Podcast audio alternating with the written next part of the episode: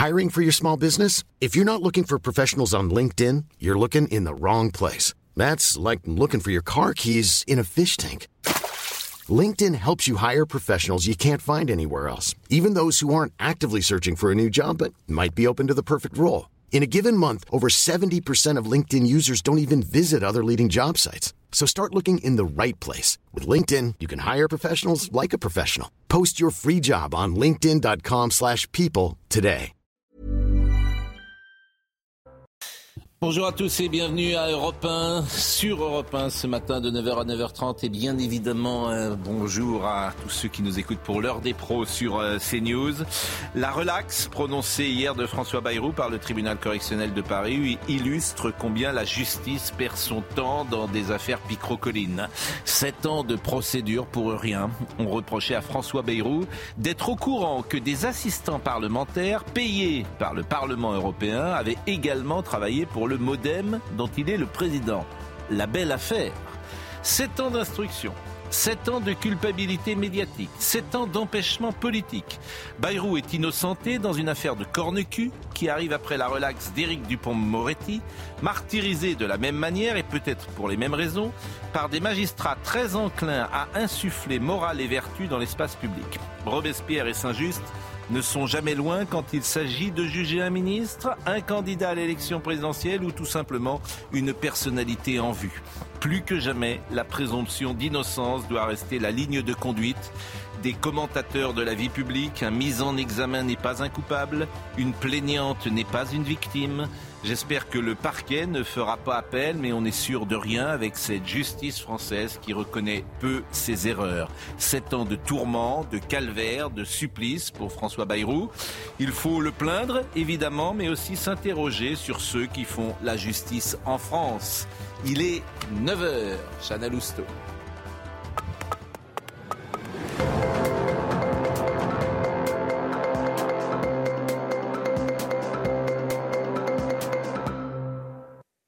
Bonjour Pascal, bonjour à tous. L'hommage aux victimes du 7 octobre aura lieu demain à Paris et trois quarts des Français estiment que la France insoumise n'a pas sa place à cette cérémonie. C'est ce que révèle notre dernier sondage CSA pour CNews Europe 1 et le JDD. Selon Meyer Habib, député LR des Français établis hors de France, les élus insoumis font preuve d'indignité. C'est une provocation.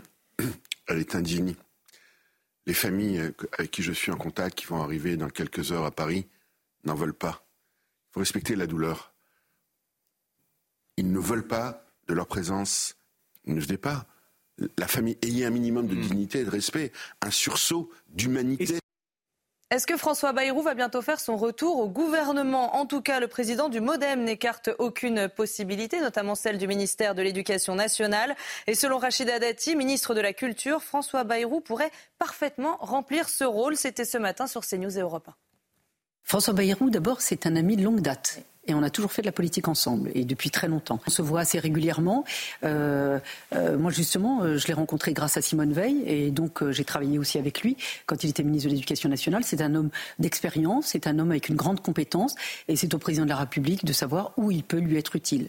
Et puis le roi Charles III a entamé son traitement contre le cancer. On a appris hier soir qu'il était malade sans connaître la nature précise de sa maladie. On sait juste qu'il a été diagnostiqué la semaine dernière pendant une opération de la prostate. Le prince Harry ira à Londres dans les prochains jours pour lui rendre visite. Voilà pour l'essentiel de l'information. C'est à vous, Pascal. Merci beaucoup, Chana Lousteau, Charlotte Dornelas, Vincent Hervouet, Joseph Massescaron, Gauthier Leprêtre, euh, Bertrand Deckers qui est là depuis euh, le départ de la matinale et euh, David Kayat, qui est oncologue, cancérologue, puisque nous allons parler dans, une, euh, dans un instant de Charles III. Mais avant cela, euh, Biden, Biden quand même qui confond, qui a parlé de François Mitterrand, qu'il a rencontré. Ce qui peut quand même nous inquiéter, c'est juste le président des États-Unis.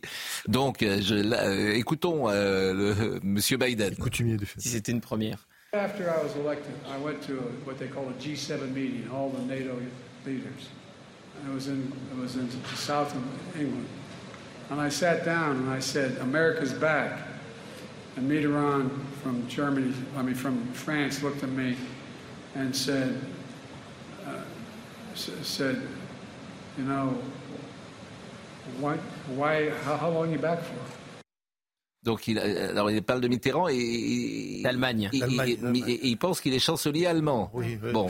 mais ça, il se reprend Est-ce que c'était totalement faux Arrêtez, ne, non, pas sur ce terrain-là. Totalement je, je vous attendais avec votre ironie. Mais bon, le médecin que vous êtes, vous voyez quand même un homme disons-le, fatigué, Monsieur Kayat, on le voit. En fait, t'as pas besoin d'être, pas besoin d'être médecin pour voir que que cet homme est, est au bord de, de, de, de la fatigue il extrême. il n'est pas tout jeune. Euh, il a eu une vie relativement stressante. Euh, oui. Il peut avoir des neurones un peu fatigués. Hein. Ah oui, mais de là à penser qu'il a rencontré Mitterrand et, qu'ensuite Mitterrand est le chancelier de l'Allemagne, effectivement, ça, peut, ça peut quand même nous inquiéter pour quelqu'un qui a le bouton nucléaire. C'est vrai, oui. Hein moi, je, je, dis juste ça. C'est la bataille des octogénaires aux États-Unis. il y a des octogénaires en forme. Le problème n'est pas vraiment l'âge. C'est qu'il est lacunaire. Oui. C'est qu'il a des absences. C'est ça depuis le début de son mandat. Oui. C'est pas qu'il ait 86 ans à la fin du prochain. Oui. C'est euh, depuis qu'il est vraiment qu'il a, des moments d'égarement. Il y a des gens de 86 où il ne sait plus où il est, il ne sait plus qui il est, il ne sait plus à qui il parle. Au Vietnam, euh, au Vietnam, son équipe avait carrément coupé le micro pendant la conférence de presse pour qu'il arrête. Et alors il a dit bonne nuit, je vais me coucher, vous. Et quelle heure il est au fait? C'était extraordinaire, c'est un moment euh, absolument. Et il va être obligé de faire des débats pendant euh, la présidentielle, sans doute. Et, ça et en plus, je sais que les campagnes présidentielles aux États-Unis sont très fatigantes. Bon. Non, Écoutez, on, a, on, a, tous eu des proches qui avaient des lacunes, qui parfois tombaient. Oui, mais ils sont pas présidents. Moi, j'ai pas, de, pas de proches présidents des États-Unis dans mes relations. C'est qu'à chaque fois. Dans ma famille, en tout non, cas. Mais cela nous inquiète. Oui. Cela nous inquiète. Et là, pour le coup, ça n'inquiète pas. Bah, Alors, ça, ça, ça n'inquiète pas parce qu'il y a Trump. C'est tout sauf Trump. On le montre pas. Non, mais c'est tout sauf Trump, c'est tout. Il préfère, il préfère quelqu'un qui est lacunaire, comme vous dites, à, Donald Trump, dans l'espace médiatique. Bien pardon, par, Trump a été Pascal, en cause ce ne sera, ce sera pas plutôt Trump, hein. ce sera plutôt Kamala.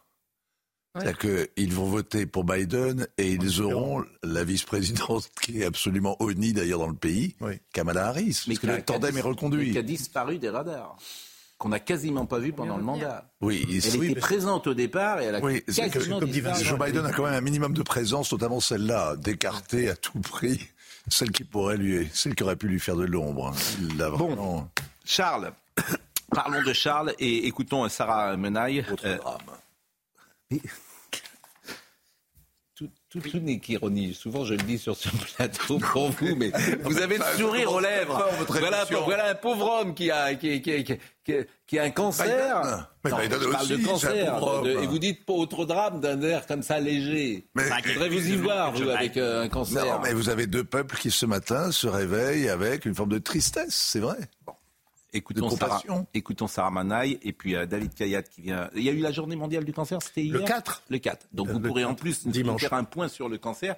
Parce que c'est vrai qu'il y a une telle différence lorsqu'on voit un cancérologue hein, euh, comme vous qui au fond vivait ce moment en disant il y a tellement d'avancées, c'est tellement formidable, vous êtes tellement positif et je le comprends. Et puis il y a la réalité, on connaît tous des gens qui souffrent et c'est quand même une maladie extrêmement rude, dure, abominable, avec des conséquences euh, terribles, des effets secondaires terribles. Donc c'est souvent ce mais, décalage que mais nous, j'observe. on voit d'où on vient. Oui. Moi, quand j'ai commencé à faire de la cancérologie, c'était pas il y a, il y a, il y a 40 ans, hein, il n'y avait aucun livre de cancérologie. On ne savait rien sur le cancer. Nous avions quatre médicaments pour tous les cancers. Le sein, le côlon, le poumon, on mélangeait les quatre. Euh, on avait des rayons qui brûlaient absolument tout, la peau, les poumons à côté, le cœur, enfin, etc. Les chirurgies amputées, les deux seins, la jambe d'un gamin, le larynx d'un fumeur. Enfin, c'était l'enfer. Et quand on parlait d'avoir de, des effets secondaires de la chimio, laissez-moi vous dire que c'était quelque chose. Mon hôpital de jour, c'était une petite pièce de, je sais pas, 6 mètres sur 4. Il y avait cinq malades assis sur des fauteuils, ils vomissaient tous. Alors, il y en avait un qui vomissait, les quatre autres vomissaient en même temps. Regardez où on est maintenant. Oui, sans doute. Il y avait un film qui avait marqué l'opinion publique dans les années 70, je ne sais pas si vous vous en souvenez. C'était Docteur Françoise Gaillan. Bien, bien sûr. Avec, avec Annie Girardot. Avec Annie sublime. Girardot. Et, et, et, sublime. voilà, et qui était Formidable. un film où elle apprenait son cancer. Ça doit être un film de 75 ou 76. Mmh. Et ça avait marqué l'opinion. C'était il y a 50 ans. Bon, écoutons euh, Sarah Manmenaille. Il était aux alentours de 18h heure de Londres lorsque le palais de Buckingham a annoncé lundi soir le cancer de Charles III, un cancer mais pas de la prostate, a précisé le palais de Buckingham. Souvenez-vous, Charles III avait été opéré de la prostate il y a une dizaine de jours. Il était resté hospitalisé trois jours à la London Clinic dans l'ouest londonien, une clinique privée. Et c'est au moment justement de cette hospitalisation eh bien, que l'équipe médicale aurait remarqué que le souverain de 75 ans souffrait effectivement d'un cancer. Le palais n'a pas communiqué donc le type de cancer ni la gravité. Évidemment, il a seulement précisé que le roi continuera d'assurer ses fonctions durant toute la durée de son traitement, un traitement qui a commencé dès lundi. Donc, le roi va seulement se retirer de ses obligations publiques. Il est positif et espère revenir au plus vite, conclut Buckingham Palace, qui précise également eh bien, que si le palais euh, a décidé de communiquer, chose rare hein, évidemment en ce qui concerne la santé des souverains, qui est d'habitude quelque chose d'assez privé, d'assez euh, finalement gardé euh, sous secret au palais, c'est tout simplement eh bien, pour éviter les spéculations, éviter les rumeurs et puis sensibiliser le grand public, évidemment, toujours dans son rôle, Charles III, de porte-parole un petit peu. il a voulu voilà, sensibiliser le public britannique. En tout cas, c'est un choc, évidemment, l'annonce de cette nouvelle au Royaume-Uni, alors que le roi Charles III avait refait sa première apparition publique dimanche à l'occasion d'une messe à laquelle il avait assisté avec son épouse, la reine Camilla, dans le Norfolk. À cette occasion, eh bien, il avait salué la foule, salué les passants. Et on apprend donc lundi soir que le roi Charles III souffre d'un cancer. Kayat qui est avec nous, qui est oncologue, eh, on ne trouve que ce qu'on cherche. Donc lorsqu'on nous dit il n'a pas de cancer de la prostate, et ça on le savait avant, mais manifestement ils ont fait une opération et ils disent il a un cancer. Pourquoi? Comment vous décodez ça? Écoutez, c'est très étrange comme déclaration parce que en fait, quand on va faire un prélèvement sur la prostate, puisque c'est ce qui s'est passé il y a une dizaine de jours, on a un champ opératoire extrêmement limité. C'est d'ailleurs par robot la plupart du temps, et, donc on voit que la prostate. Et si on prélève, on prélève que la prostate. Donc, euh, euh, moi, je continue de penser que c'est peut-être quand même un cancer de prostate et que on, nous raconte. Rappelez-vous Mitterrand euh, avec Gubler qui faisait un, compte rendu sur l'état de santé de Mitterrand tous les ans pendant 14 ans, je crois, et en disant il va très bien et tout, alors qu'il avait un cancer. Donc il faut un peu se méfier. Ceci dit, c'est pas tout à fait vrai parce que quand on a été chercher, on a suspecté un cancer de la prostate pour aller faire un prélèvement, mais avant de faire le prélèvement, on a fait un bilan. PET scan, scanner, et j'imagine que lui, il a eu les meilleurs et les examens les plus complets. Et là, on peut trouver un cancer qu'on ne cherchait pas ailleurs que dans la prostate. Avec le PET scan. Avec, le PET scan, on sait tout aujourd'hui. Ah Il faut expliquer ce qu'est le PET scan. Le PET scan, en fait, un corps humain, c'est un million de milliards de cellules, c'est les petites briques qui fabriquent les organes. Chacune de ces briques consomme euh, des aliments pour pouvoir vivre, respirer, se multiplier, etc. Alors on injecte euh, du sucre radioactif en très petite quantité. Ce sucre se répartit dans le corps. Chaque cellule en prend un petit peu. Mais quand il y a des cellules regroupées très mmh. actives en train de se multiplier, ça fait un spot très chaud, très rouge qui apparaît sur le scanner. Et on sait que là, ce sont des cellules cancéreuses. Et on ne peut pas passer à travers d'un cancer. Le, le PET scan, c'est très, très performant. Bon. Euh, le cancer... Ceci dit, c'est aussi il y a une notion statistique. Le cancer de la prostate, c'est le premier cancer chez l'homme. Hmm. En France, c'est plus de 60 000 chaque année. Donc c'est un homme sur 8, à peu près sur 9, qui a un cancer de prostate. Hein. Il y a une statistique. Plus de 10%. Ah oui, oui, il y a une statistique qui dit 60 euh, ans à l'autopsie, les gens morts, morts d'accidents de la route, etc. 60% des, des, hommes de 60 ans ont un cancer de la prostate sans le savoir, 80% des hommes de 80 ans c'est quelque chose de très fréquent, mais il faut savoir que dans une immense, enfin dans une immense proportion de cas, le cancer de la prostate ne bouge pas et on n'a pas besoin de le soigner. On le découvre comme ça, euh, par hasard, et dans, écoutez, il y a un tiers des cancers de la prostate à qui on fait simplement ce qu'on appelle en anglais le watchful follow-up, c'est-à-dire une surveillance armée avec des examens très réguliers, mais on ne touche pas. Mais euh, il n'y a aucun symptôme non, ah bah après, si les deux tiers, il y a des. Non, mais celui. mais un tiers, non. Un tiers, aucun symptôme. aucun symptôme, rien. Bon. Il semblerait, euh, en effet, Pascal, d'après le Times, vous savez, qui est un peu la Bible hein, en Angleterre, c'est en, en, effet, ils reprennent exactement votre théorie. Il semblerait que ce soit euh, à l'occasion d'un PET scan qui aurait eu lieu en vue de cette intervention qui a eu lieu le 26 janvier, qu'on aurait découvert, en effet, mm. euh, durant ce week-end, des analyses qui se sont montrées. c'est soit un cancer de prostate, et on ne nous le dit pas, soit c'est à l'occasion de cette suspicion de cancer de prostate. Cancer de prostate aujourd'hui, quel est le, le diagnostic? Est-ce que ça se soigne bien?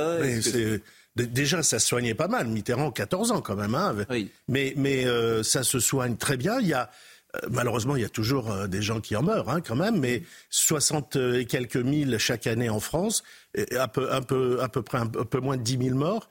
Euh, ça veut dire qu'on est dans une, on guérit presque tous les cancers de prostate. Avec quand même des conséquences euh, très graves. La vie sexuelle s'arrête. Alors, le cancer de prostate, quand il est pris au début, il faut faire un traitement local qui est soit de la chirurgie, soit des rayons. Ça, ça a des conséquences sur la sexualité clairement, mais il existe des moyens avec le, le, Viagra, avec des injections dans le pénis, etc., pour avoir quand même des rapports sexuels. Mais enfin, la vie sexuelle est très altérée. Quand c'est un petit peu plus avancé, ou quand ça revient, il faut traiter avec des hormones. Les hormones, ça n'a pas beaucoup d'effets secondaires, si ce n'est, encore une fois, la libido qui disparaît, des fois les seins qui grossissent un peu, mais enfin, on est à peu près normal. Et autour de vous, vous n'imaginez pas le nombre de gens qui reçoivent de l'hormonothérapie pour leur cancer de prostate, mmh. et vous ne le savez même pas. Quand ça s'aggrave encore, à ce moment-là, on commence à avoir euh, besoin de pratiquer soit des petites chimios, parce que hmm. prostate, c'est des gens plutôt âgés, donc on va pas faire des trucs très violents, soit même des, nouveaux traitements qu'on appelle les thérapeutiques ciblées. Mais en tout cas, euh, l'espérance de vie d'un malade atteint de cancer de prostate aujourd'hui dans un pays développé hmm. comme le nôtre, c'est plus de 10 ans. Hein. Bon, dernière chose, parce que vous dites quand ça s'aggrave ou quand euh, ça empire, mais ça s'aggrave et ça empire parce qu'il n'y a pas de symptômes? Alors, en fait, le cancer de la prostate, la plupart du temps, il est découvert à l'occasion d'un dosage du PSA. C'est comme on a des globules rouges. Mais l'érection, par exemple, c'est pas un, ah symptôme euh, qui peut être bah, l'érection qui peut être en difficulté. Ah de la même manière, euh, souvent j'ai entendu dire la miction plus lente. Non, alors ça c'est la dans la prostate, il y a deux types de maladies hmm. l'hypertrophie bénigne, la hmm. prostate qui est trop grosse et qui hmm. gêne l'évacuation de la vessie, c'est pour ça qu'on pisse la nuit tout le temps. Le jet il tombe sur les chaussures.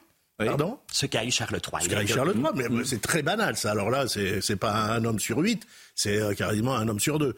Mais on se pisse sur les chaussures, vous voyez, parce que ça va pas loin. Bon, et les hommes qui se pissent sur les chaussures, j'en connais pas autour de moi beaucoup. comme on dit en médecine. Alors ça, c'est bénin, oui. d'accord?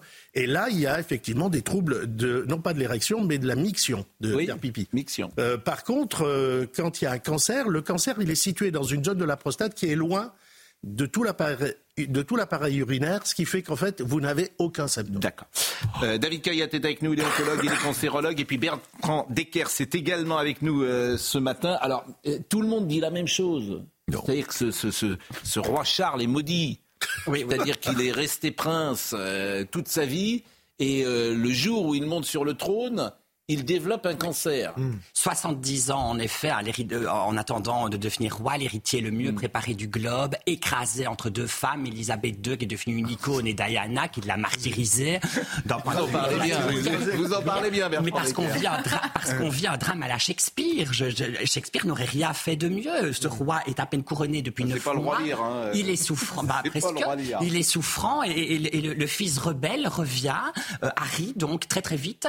Euh, voilà, accentuant encore la crainte que l'on a en se disant mais c'est peut-être enfin je ne crois pas du tout moi en un cancer de la prostate. Quel, quel serait l'intérêt du palais de Buckingham qui nous joue presque une totale transparence mm. puisqu'ils nous ont dit qu'il ne s'agissait pas d'un cancer de la prostate? Comment après est-ce qu'ils vont justifier mm. qu'il s'avérerait que ce soit un cancer de la prostate? On pense vraiment qu'il s'agit d'un cancer non mais lui c'est malédiction cet mais il va pas forcément mourir hein, vous, le, vous le donnez perdant. Non, si, si, si, si, si, je vous assure. non il va mourir mais pas forcément.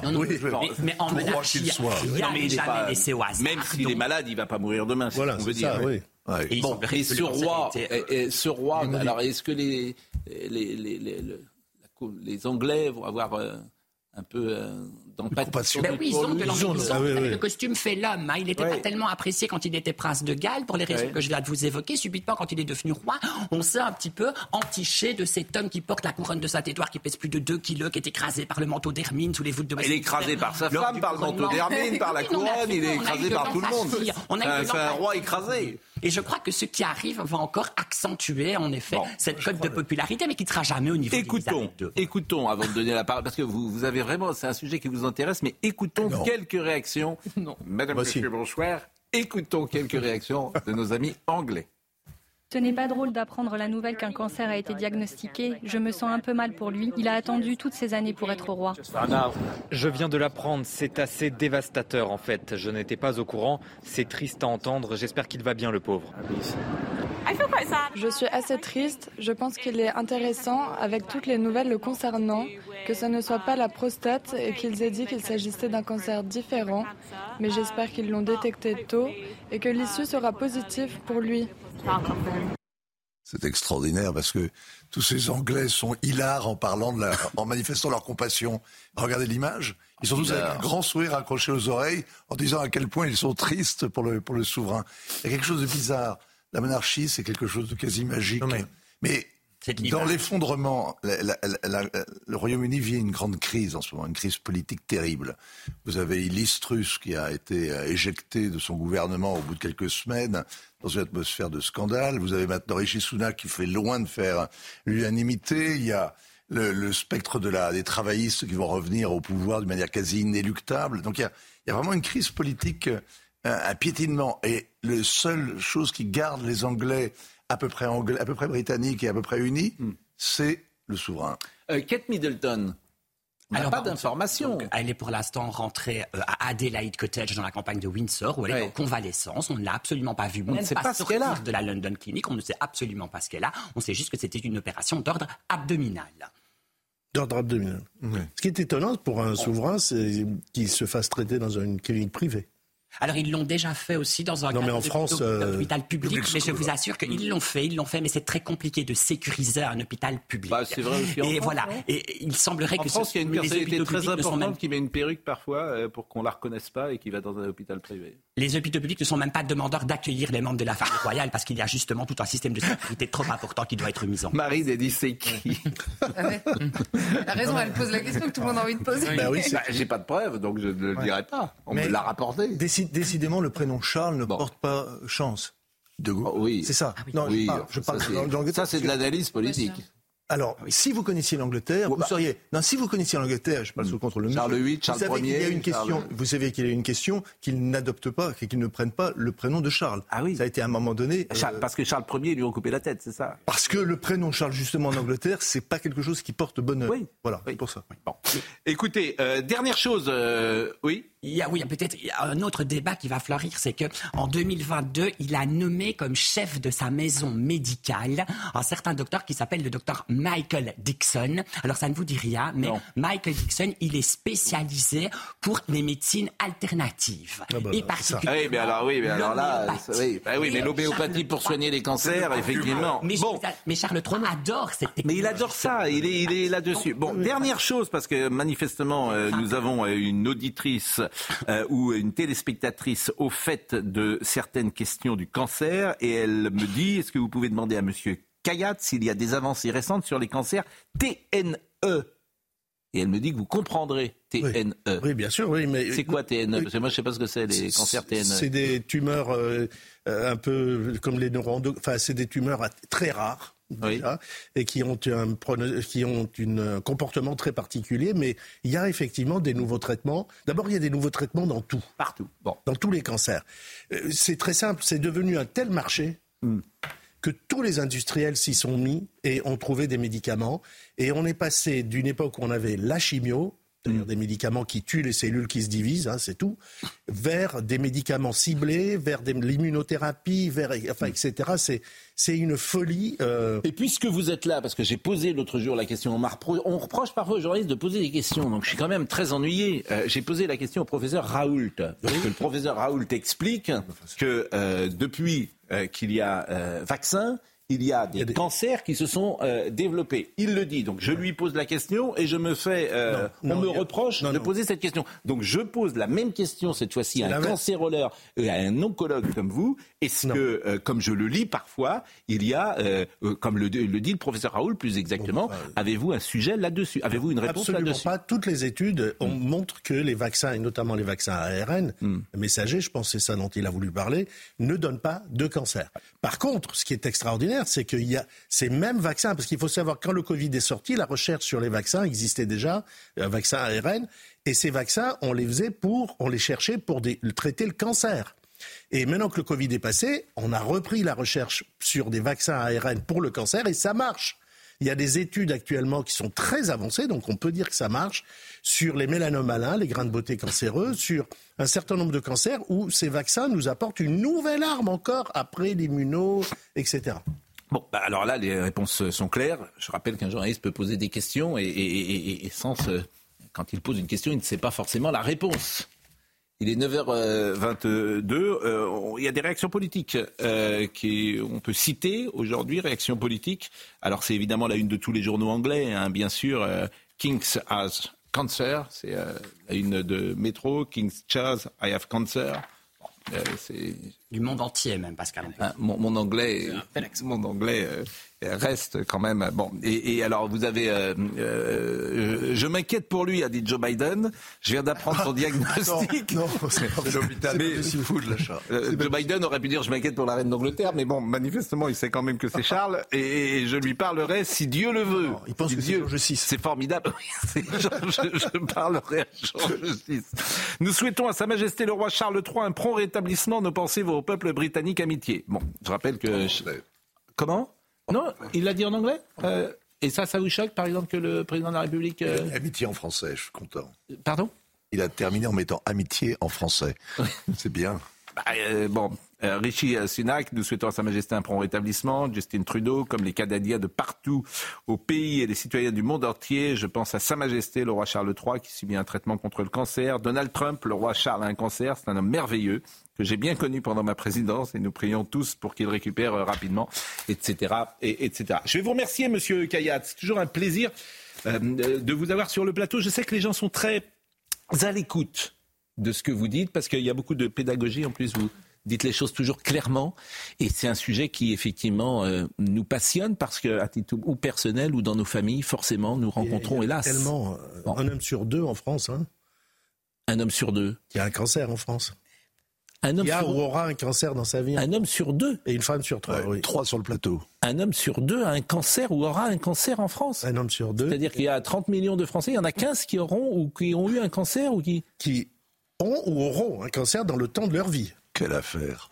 Ça, vous, je, cette statistique est. C'est ça que le dépistage et la prévention sont quelque chose de très, très important. Il faut faire notamment euh, le dépistage du côlon que, ah, la coloscopie très voilà, important. qui est très important et que euh... malheureusement les gens il y a et oui un parce problème avec tout ce qui touche euh, bah, bien sûr, et bien sûr parce qu'on a en fait vous savez pourquoi? Parce qu'on a tous peur voilà et pourquoi on fait pas de PET scan? Parce qu'on a peur. Oui, mais le, ça la réalité le, la peur n'enlève pas le danger. Mais je suis d'accord avec vous mais on a peur. Moi vous souvent vous me dites viens faire un PET scan ben j'ose pas. Voilà je me, dis que ça peut, je me dis même que ça peut porter malheur. Donc vous voyez, c'est dire si on est fou. Non, mais je pense qu'on est, mais, mais on est fou. Je pense que je suis d'accord avec vous. Comment? C'est sincère de dire ça. Mais je le dis sincèrement. Je pense qu'on est, on est. Attendez, vous croyez que moi j'ai pas peur quand je fais un examen, mais oui, mais vous, quand, quand j'ai mis en place le, dépistage du cancer du sein, on s'est aperçu que les femmes n'y allaient pas. On a fait un sondage. Je suis d'accord. Et on a vu un tiers disait si on touche mon sein, ça va déclencher un cancer. Bien sûr. L'inverse. Oui. Il y en a un tiers qui disait de toute façon que je l'ai tôt ou tard, je vais oui. mourir. Alors autant la prendre tard.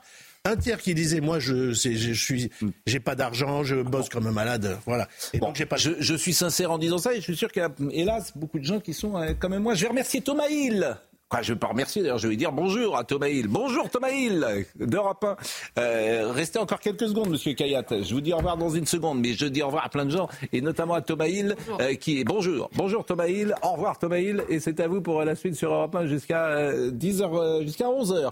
Merci Bertrand Decker, c'est vraiment un bonheur de vous avoir toujours sur le plateau, parce que vous dégagez de si bonnes ondes, avec votre cœur en plus, que vous portez en bandoulière. Pour le roi.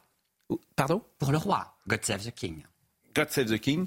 Euh, merci vraiment, euh, Monsieur Kayat. On marque une pause. On a plein de choses à, à parler, notamment François Bayrou. À tout de suite. Je salue sur ce plateau l'arrivée de Marie-Estelle Dupont que vous connaissez. Bonjour. Qui Bonjour Pascal. et qui nous parlera de ce sondage étonnant qui a retenu notre euh, attention, une baisse inédite depuis 50 ans. Les Français font de moins en moins l'amour. Donc vous nous donnerez peut-être votre explication. Et puis Joachim Le Floch Imad, qui est essayiste, qui est enseignant et qui vient régulièrement nous voir. Sommeya Labidi, les titres à 9h33.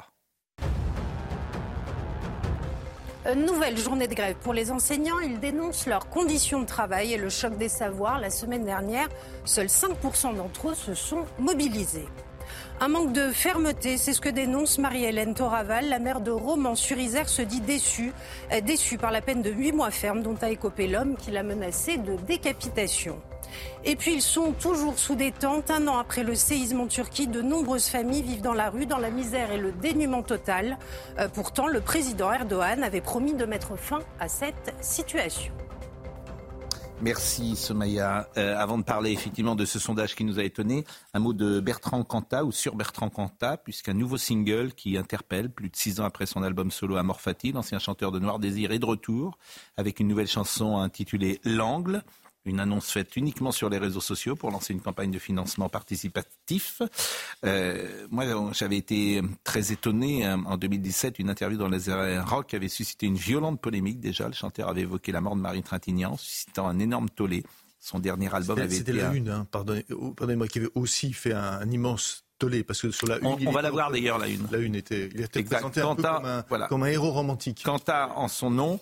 Et puis il y a Sylvain Taillet qui a dit une chose absolument horrible, qui est son ancien directeur artistique, qui a dit les radios ont arrêté de passer la chanson. Il y avait un vrai boycott. On avait la même on avait fait la même promo en douceur que pour Détroit, avec une seule prise de parole, mais l'affaire Weinstein et le mouvement MeToo étaient euh, passés par là, et il dit cette chose incroyable, Bertrand est devenu le bouc émissaire des violences faites aux femmes. C'est juste quelqu'un qui a tué sa femme sa compagne. Mais donc euh, Sylvain Taillet, Bertrand est devenu le bouc émissaire. Vous vous rendez compte, le bouc émissaire, quelqu'un qui a juste... Alors moi, je reconnais un monsieur. enfin, pardon, il y a deux poids, deux mesures. Il, y a, deux choses, pardon, différentes. Il y a le fait que lorsqu'une personne paye, la personne paye. Voilà, il, a, il a payé, c'est clair. Mais il y a l'utilisation. Vous avez montré euh, très justement, c'est une des, des ou avec une, on, veut le montrer d'une manière romantique, comme un héros romantique, comme si le film féminicide c'était une forme de romantisme. Ça, c'est là où il y a un problème. C'est cette une des Arocs qui a provoqué tout ça. Non, mais ce sont deux, ce sont deux choses différentes. Quoi, je ne sais pas ce qu'en pensent euh, Charlotte et, Marie-Estelle, mais que Monsieur euh, Quentin vive, c'est entendu, mais qu'il vive caché. Euh, moi, me semble-t-il, c'est la dignité. C'est-à-dire que quand tu as tué ta compagne, bah, tu expies le reste de ta vie ou tu choisis de te suicider, pourquoi pas? Ben, non. non. mais tu peux choisir ça. non, non, non, mais moi. tu peux choisir ça. Ce, tu peux choisir. Je ne dis pas qu'il faut qu'il le fasse. tu peux choisir. plein, tu peux penser qu'il y a des choses dans la vie qui fait que la vie s'arrête. Il vaut mieux le faire avant dans ces cas-là. Je, partage votre avis, mais tu peux choisir ça. Je ne dis pas qu'il faut. Je ne recommande rien. Mais en tout cas, tu vis caché au nom de la dignité de ceux qui. Euh, vous savez, la décence et l'éducation, ça s'impose rarement à des gens qui ne l'ont pas reçu. Hein. Parce que c'est ça l'enjeu de votre question. C'est que lui pourrait décider de le faire. En effet, il n'y a, rien d'autre à lui imposer que la peine qu'il a purgée. Oui. Et oui, en effet, c'est pour moi une question de décence. Vous avez raison.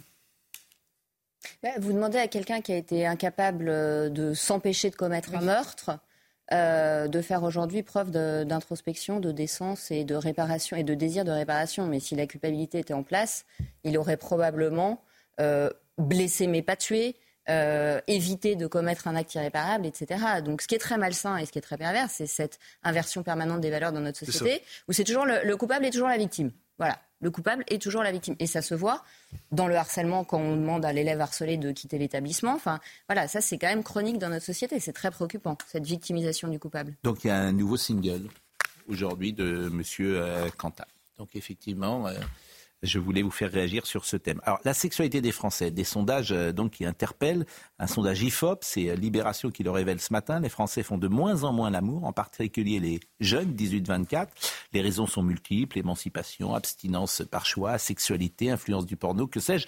On vit une époque peut-être puritaine, hein, sexualité des Français. Alors, euh, un quart des 18-24 ans initiés sexuellement n'ont eu aucun rapport sexuel. Bah, on vit une époque puritaine, on a le droit de le dire. Vous n'avez pas vu la couverture. ah oui, non, mais bien sûr. Moi, j'ai bah, vu le, sondage il y a quelques plan, jours. Plan cucu, oui, je trouve que c'est. Alors, pour le coup, parfois, il nous arrive de dire du mal de Libération, mais cette une est très réussie. Sexualité des Français. 76% des Français ont fait l'amour cette année. Au moins une fois. je, poserai aucune, je ferai aucun sondage hein, sur euh, ce plateau. Euh, non, non, je suis. Non, non, je vous voyez, vous parfois vous arrivez à vous empêcher. Bah, un homme, ça s'empêche, disait paraît-il avec Camille. Non, non, non, mais bien sûr, c'est ce qu'on appelle une prétérition. Absolument. D'ailleurs, bon, bon. Euh, bon, 43% des Français déclarent un rapport sexuel par semaine. C'est beaucoup, hein Un Français sur deux qui... Euh... Parce que les gens trichent aussi un peu là-dessus, hein me semble-t-il. Alors qu'ils étaient 58% en 2006. En 2009. Euh, bah moi j'ai en 2006, mais bon, ça peut être en 2000. Euh, bon.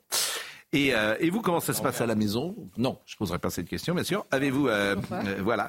Et alors, euh, bah, 44% des femmes de 70 ans et plus admettent avoir déjà évité un rapport sexuel pour visionner à la place un film pornographique. Bon.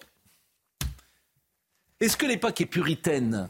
Oui, sans doute, par rapport à comment dire, l'énergie sexuelle qui a existé après 68. Non, l'époque, elle est paradoxale. C'est-à-dire que d'un côté, vous avez une hypersexualisation de l'espace public. Euh, vous avez du porno à disposition tout le temps partout. Vous avez des publicités financées par nos impôts qui sont clairement à la limite de la pornographie dans les abribus. Euh, donc il y a à la fois une hypersexualisation de l'espace public, donc l'intime est mis euh, dehors. Donc l'intime est exposé. Donc il y a cette abolition de la différence qu'on voit, différence des sexes, différence des âges, qui touche aussi la différence entre le privé et le public. Et puis, une désincarnation de la vie sexuelle. C'est-à-dire qu'il y a une virtualisation de l'existence qui fait que, bah oui, ça arrive qu'un mari, plutôt qu'aller euh, toucher sa femme, il aille s'enfermer dans le bureau et regarder un porno. Et on sait bien quand même que le porno euh, euh, détruit énormément l'intimité sexuelle dans les couples. Donc il y a plusieurs facteurs. D'abord, on a une population qui est déprimée. Alors quand je le dis, je me fais taper dessus, mais la consommation des psychotropes, notamment chez les jeunes, elle a bondi de 62 ou 64% 64% en 7 ans avant la crise sanitaire. Et depuis la crise sanitaire, c'est encore pire. Euh, quand vous avez une population qui est médiquée, un des effets secondaires, c'est la baisse de la libido. Donc, euh, les médicaments jouent sur la libido et la dépression joue sur la libido. On sait bien qu'un jeune euh, qui n'a pas de libido, comme un jeune qui ne se projette pas dans ses études, comme un jeune qui se replie sur lui-même, c'est un jeune qui, a des symptômes dépressifs. Donc, la dépression, la médicalisation, cette espèce de, de, chimie qui est partout en fait dans la population. C'est un signe invisible, mais on a énormément de nos amis, de nos collègues, euh, de nos neveux et nièces qui sont sous médicaments et ça mmh. joue là-dessus. Euh, et puis euh, les, adultes qui prennent des neuroleptiques, ils vous le disent. Hein. ils disent depuis que j'ai des neuroleptiques, alors je suis dans du coton, mais alors j'ai plus envie de rien. Voilà. Donc ça, ça joue aussi. Et puis la virtualisation de l'existence. C'est-à-dire que euh, euh, l'effraction chez des très jeunes adolescents d'images pornographiques, la nécessité pour la réputation dans le lycée d'envoyer des sextos, des nudes, euh, d'avoir certaines pratiques de peur d'être marginalisés, en fait, ça les effracte dans leur désir, ça les empêche d'avoir leur dynamique de désir comme nous. on en a déjà parlé plusieurs fois, Pascal, de la libido qu'il y avait dans les années 70, dans les années 80, la manière dont on draguait. Ça a modifié les codes de la séduction quand, au lieu d'aller rigoler, de construire une complicité, de discuter, de se draguer, de s'attendre, de s'habiller, eh ben on est dans sa chambre sur son lit et on reçoit euh, des photos de fesses euh, d'une gamine de 14 ans, ça crée pas du tout le même imaginaire érotique. Donc il y, a une, y a une abrasion de l'imaginaire érotique chez les jeunes du fait du porno. Vous qui êtes le plus jeune quasiment. ça te répond de ce qui va suivre. non, mais sans, parler évidemment de votre vie personnelle. Non, mais sans parler de votre... Le, le guet-apens, le piège. Non, sans parler de votre vie personnelle, c'est entendu. Mais est-ce que vous vous retrouvez dans... On dit souvent que j'interromps les uns et les autres. Sans parler de vous, hein. Sans parler de vous. Vous vous retrouvez dans ce que vient de dire. Sans parler aucunement de votre expérience personnelle. On dit, souvent que j'interromps les uns et les autres. Euh, ce que vous avez dit est passionnant et je ne me serais pas permis, évidemment, de vous interrompre, euh, Marie-Estelle. Euh, non, mais est-ce que vous vous retrouvez dans ces témoignages autour de vous, puisque vous avez 28 ans donc J'ai 28 ans et je suis marié avec une femme avec laquelle je suis depuis que j'ai 17 ans. Ça sera ma réponse. Ça répond pas à la question. Non. Ah si, pas mal. Bah si, ça répond à la question aussi. 27. 27. Oui. Est-ce que vous est-ce que vous retrouvez autour de vous, je ne parle pas de vous personnellement non plus, oui, non, mais, dit là. Bon, je suis pas sûr qu'on soit tout à fait représentatif sociologiquement de la France, mais euh, c'est vrai que ça fait, ce que vous dites fait écho à ce qu'on peut observer autour de nous de manière empirique. J'ajouterais peut-être un facteur quand même, c'est la dégradation plus générale des rapports entre hommes et femmes qui sont de plus en plus euh, abordés à travers l'angle de la méfiance, de la peur du violence sexuelle, du harcèlement, etc.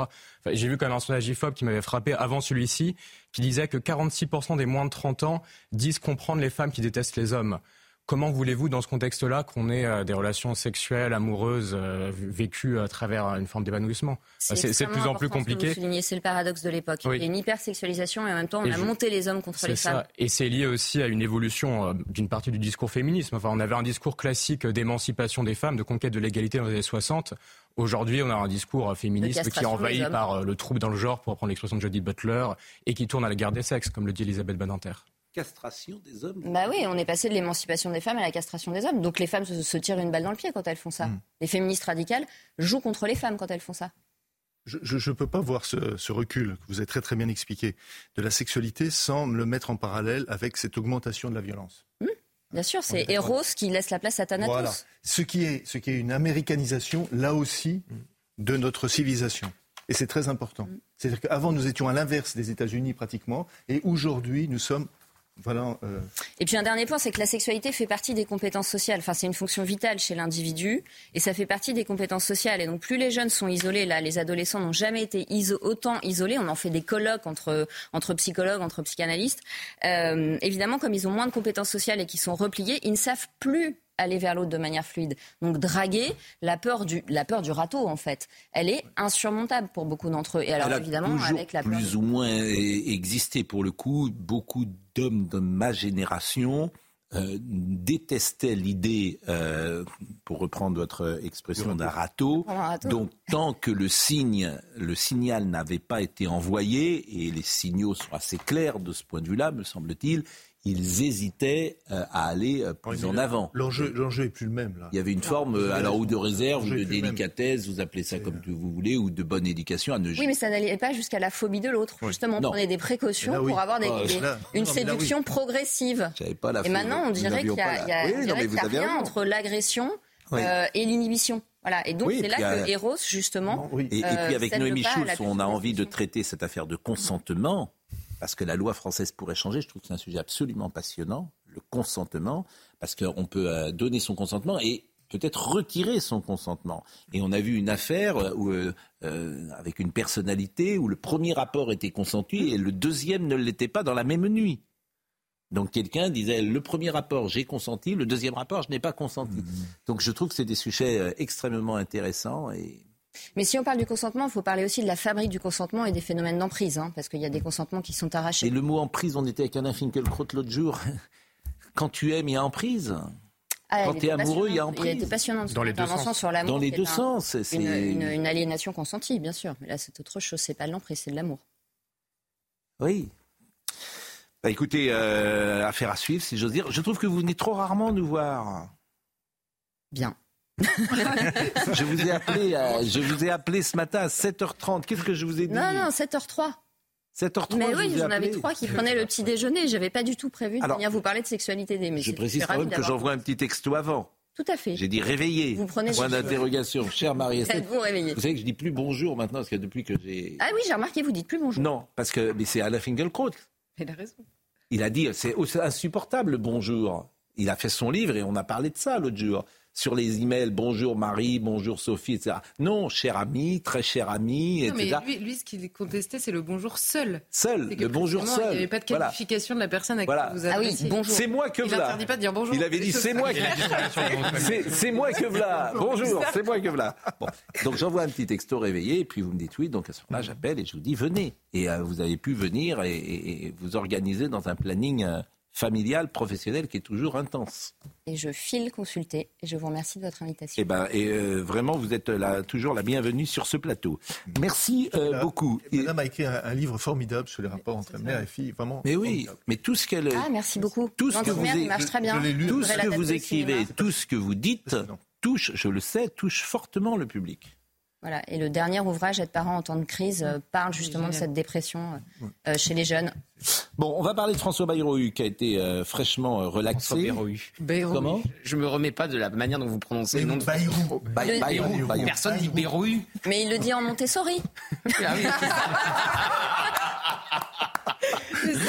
à l'école Montessori. Bon, je disais tout à l'heure. Bon, d'abord, je disais tout à l'heure, euh, on, va l'écouter ce matin. Bon, euh, je ne sais. D'abord, visiblement, il a quand même fait ses offres. Ah, hier, il a envoyé lettre de motivation, CV, lettre de recommandation. Je, serais. Franchement, je serais pour, pour le coup, euh, Madame Oudéa Cassera, je dirais, il est quand même. Vous savez qu'elle a annulé un déplacement là il y a euh, une fenêtre de tir. D'un autre côté, c'est mieux qu'elle annule des déplacements parce que quand il y a des micros, elle ne sait pas. Oui, il faut qu'elle annule ses interviews aussi. Voilà, surtout. Euh, euh, il y a une fenêtre de tir pour nommer François Bayrou. François Bayrou à l'éducation nationale. C'est aujourd'hui, normalement, qu'on a les fameux ministres délégués ah au compte public, au logement. garder des sports, peut-être, ils, ne vont pas l'humilier oui. au point de, de, de Elle pourrait rester ministre déléguée au sport, bien sûr. Et aux Jeux, et aux Jeux Olympiques, vu qu'elle chapeaute tout ça depuis maintenant quasiment deux ans. Mais donc c'est ce moment-là, effectivement, on pourrait nommer François Bayrou à l'éducation nationale. Je voulais juste te dire une chose. Emmanuel Macron, il a changé de jurisprudence. Avant, c'était un ministre mis en examen, doit démissionner. Maintenant, c'est une personnalité mise en examen, peut entrer au gouvernement. Et en fait, les faits donnent raison à Emmanuel Macron. François Bayrou relaxé.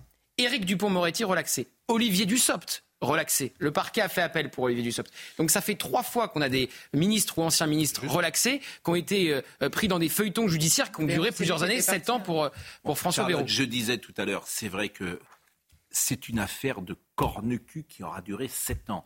De quoi on accuse François Bayrou? Il y a peut-être des choses plus importantes en France. il y avait des euh, assistants au Parlement européen. Voilà. Et ils auraient travaillé pour le Modem. Et on peut imaginer que la belle affaire, même si, parce que c'est quoi travailler? Vous voyez, c'est un coup de fil peut-être, tu peux me faire une note, etc.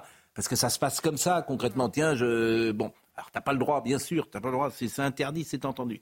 Mais tu mets ah toute la justice. C'est précisément dans le C interdit qu'il y a un problème. Vous, en, fait, j'étais d'accord avec tout ce que le constat que vous faisiez. Je suis d'accord avec ce que vous venez de dire. Pour vous dire, la première fois que cette histoire d'assistant parlementaire est sortie, j'ai mis deux heures à comprendre ce qu'on lui reprochait parce que je n'avais pas compris qu'il était interdit, quand on travaillait pour un, eurodéputé à Bruxelles, de passer un coup de fil pour le même euh, eurodéputé quand il est à Paris. Je trouve la règle un peu lunaire. Mais c'est simplement, simplement ceux à qui il faut s'adresser en cette situation, parce que quand vous dites c'est interdit, c'est entendu. Bon bah, dans ces cas-là, vous avez la justice qui part du principe que c'est interdit, c'est entendu. Donc elle enquête sur le terrain de c'est interdit, c'est entendu. Oui, mais elle développe des, À cause de qui est-ce interdit? À cause du législateur.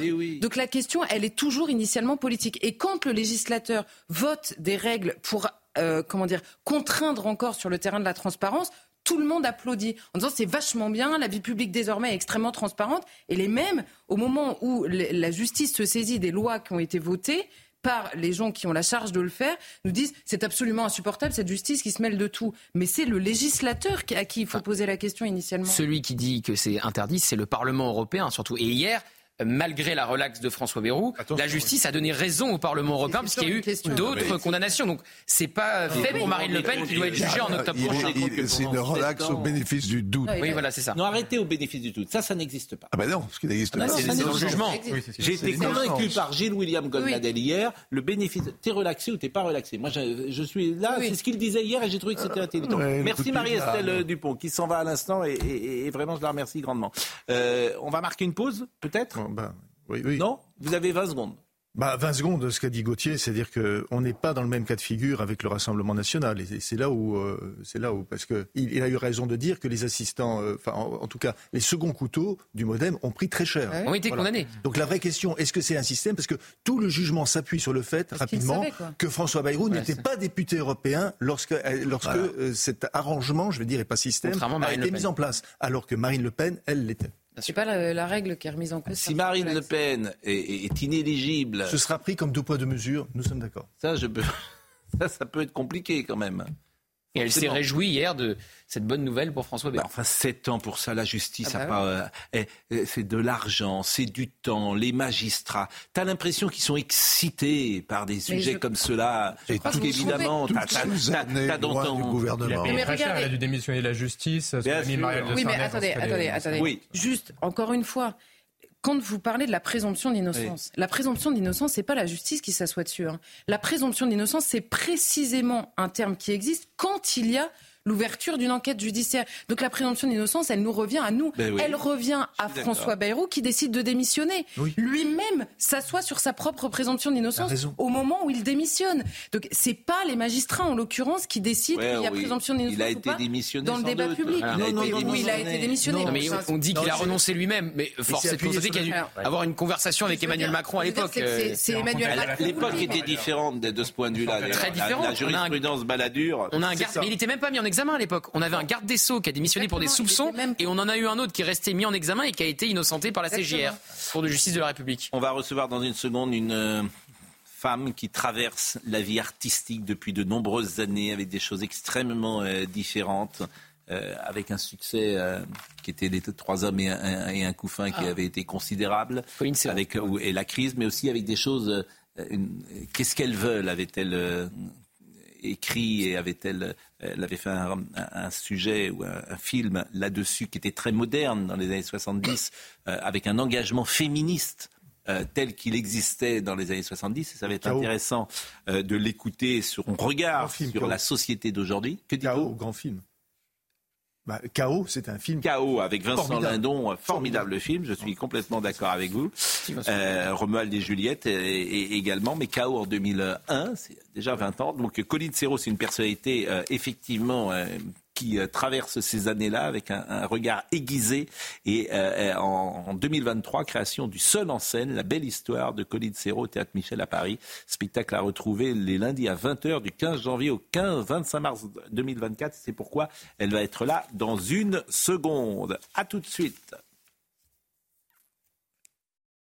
Recevoir et on reçoit Colline Serrault que vous connaissez, euh, vous la connaissez euh, par les succès comme La Crise, par Chaos, par euh, évidemment Trois hommes et un couffin. Bonjour. Bonjour, Pascal. Mais c'est vrai que vous êtes aussi, je disais, une personnalité qui traverse ce monde artistique depuis tant d'années avec un regard sur la société aussi que vous avez exprimé régulièrement. Oui, oui, oui. J'ai essayé de, de comprendre où elle allait, comment elle allait et euh, essayer d'anticiper aussi ce qui, ce qui allait se passer éventuellement. Et on va en parler dans une seconde. La féministe, quelle différence existe-t-il entre la féministe des années 70 et la féministe euh, des années 2020 euh, Voilà une bonne question que je vais vous poser dans une seconde. Somaya Labidi, le rappel des titres, Somaya. Garde à vue levée, il fera face à un juge d'instruction dans la matinée. L'assaillant de la gare de Lyon pourrait ensuite être mis en examen euh, pour avoir blessé trois personnes, dont un grave samedi dernier. Sa cible, les nouveaux censeurs. Rachida Dati ferme face au wokisme. Soutenir la liberté de création, oui, mais pas les nouveaux censeurs, a-t-elle martelé au micro de Sonia Mabrouk.